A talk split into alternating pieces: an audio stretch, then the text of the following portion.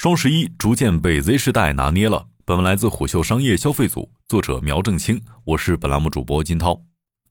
GMV 也就是销售总额，不再是双十一战场的最关键指标了，取而代之的是粉丝数、用户时长、年轻消费者比重这些和人相关的数据。隐藏其后的关键逻辑是，大平台正在把目光从交易规模转向用户，以及新时代消费者的崛起正在引发品类革命。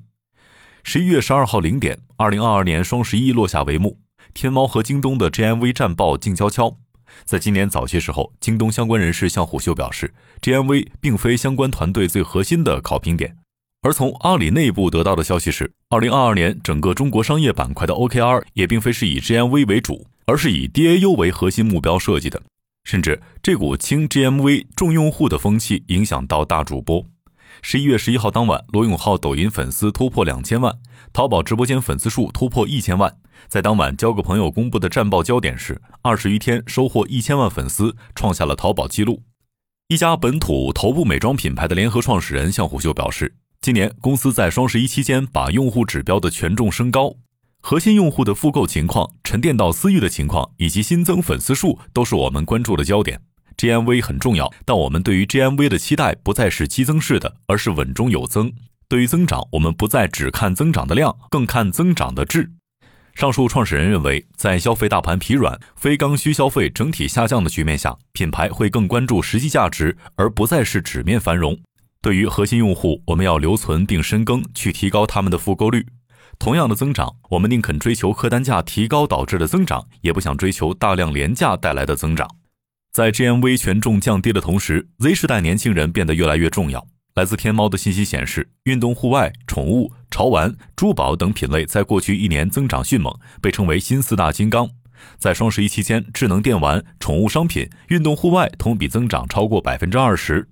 新消费分析人士刘畅向虎嗅表示，今年整体的非刚需消费都受到影响，但更为年轻的 Z 世代群体在非刚需消费领域保持了较为旺盛的消费热情。户外、宠物、游戏、咖啡、预制菜、玩具是今年 Z 世代消费的关键领域，但诸如美妆、男士护肤等曾经 Z 世代消费的热门领域，今年出现了下降趋势。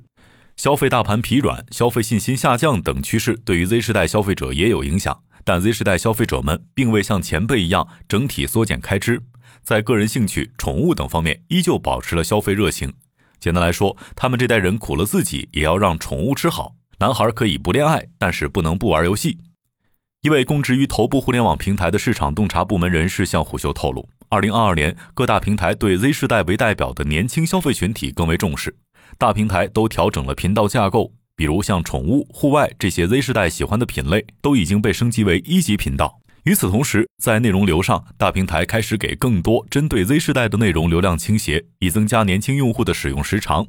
有专门制作模型的 UP 主在今年八月前后得到大平台邀请，让他略感惊讶的是，平台并不要求他直播卖货，而是希望他可以通过直播或者短视频给用户提供手工课。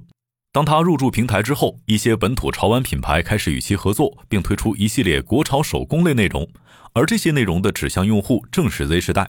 一家潮玩公司市场总监向虎嗅表示。以潮玩为例，八零后消费者二零二二年的消费状态呈现下降趋势。在我们研读中认为，这是受大环境影响。已经成家的八零后消费者会砍掉非刚需消费，并将资金转移为家庭开支。但我们同样观察到，Z 世代，尤其是 Z 世代里更为年轻的九八、九九乃至零零后群体，他们在潮玩上的消费里有上升趋势。在这样的情况下，品牌会把一部分资源向 Z 世代进一步倾斜，并希望培养更多 Z 世代核心用户。两个额外的因素导致 Z 世代成为今年电商及双十一大促中的关键力量。其一，Z 世代特殊的情感观让他们较慢进入家庭角色，这创造了更长的单身消费周期。在这样的情况下，月起型消费占比很高，这导致围绕兴趣、个人爱好的消费力有更强的持续性。其二，各大平台在过去两年围绕年轻消费品类疯狂攒品牌，让电商端的 Z 世代货源异常充足。而二零二二年，部分品牌受业绩压力影响，为了确保现金流，开始在电商端降价或推出更多引流型产品，这降低了部分 Z 世代消费者的消费门槛。有头部潮玩品牌告诉虎嗅，双十一期间整体的销售额约占公司全年的百分之十一。为了借力双十一，公司特意把一些年度 S 级新品放在十月推出，并通过双十一促销冲量。而一家中腰部宠物品牌则透露，围绕今年双十一大促，公司推出了十几款针对年轻养宠群体的套餐。从最终销量来看，基本上实现了公司的指标。然而，Z 世代的钱并不好赚。一位新消费品牌创始人认为，今年双十一的一个特点是，围绕双十一的种草引流时间明显变长，需要从九月开始种草引流，部分内容流量合作甚至要从八月开始。以往甚至在十月下旬通过几轮营销就可以引爆双十一，但今年引线很长。上述人士认为，这两个因素导致了这一变化。第一，今年日常消费和大促消费脱钩，大促期间吸引的整体消费力更大，这导致更多品牌扎堆双十一，想出圈就更难。第二，更为年轻一代并非容易忽悠的韭菜，相反，这代人由于成长在电商时代，极为睿智狡猾，不仅货比三家，还是深度成分党，这导致种草变得更难了。虎嗅得到的信息显示，部分头部 MCN 从九月开始已经接到针对双十一的订单，但想给 Z 时代成功种草并不容易。软文、广告视频、恰饭视频会被一眼识破，你只要有一次恰饭被发现，粉丝就会把你拉黑。这代消费者非常难伺候。Z 世代带来的难度并不只是鉴别力。有业内人士告诉虎嗅，由于 Z 世代消费者喜好极度分散又极度个性化，内容方和品牌团队很难通过一个营销去形成主流心智。这不仅意味着种草成本的升高，还意味着大部分产品难以成为出圈爆款。试图打造出国民级爆款的难度越来越大。一个更深层次的挑战是，虽然 Z 世代具有旺盛的消费热情，但他们的整体消费力并不高。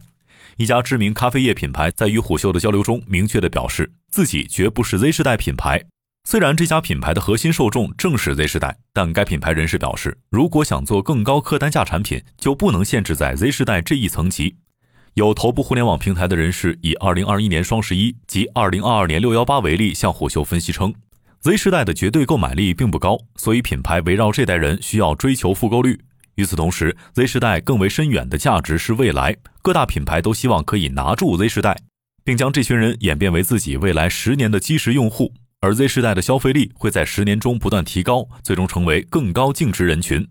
眼下，对平台和品牌而言，围绕 Z 时代的开拓还在进行当中。在本次双十一大促期间，宠物、露营等 Z 时代代表性产品呈现出了远高于大盘增速的态势。据悉，已经有品牌根据这些情况准备调整产品策略，也有平台准备针对 Z 时代推出更多的细分玩法。但这注定是一场长期战役，毕竟具备一眼识破能力的 Z 时代并不好忽悠。商业洞听是虎嗅推出的一档音频节目，精选虎嗅耐听的文章，分享有洞见的商业故事。我们下期见。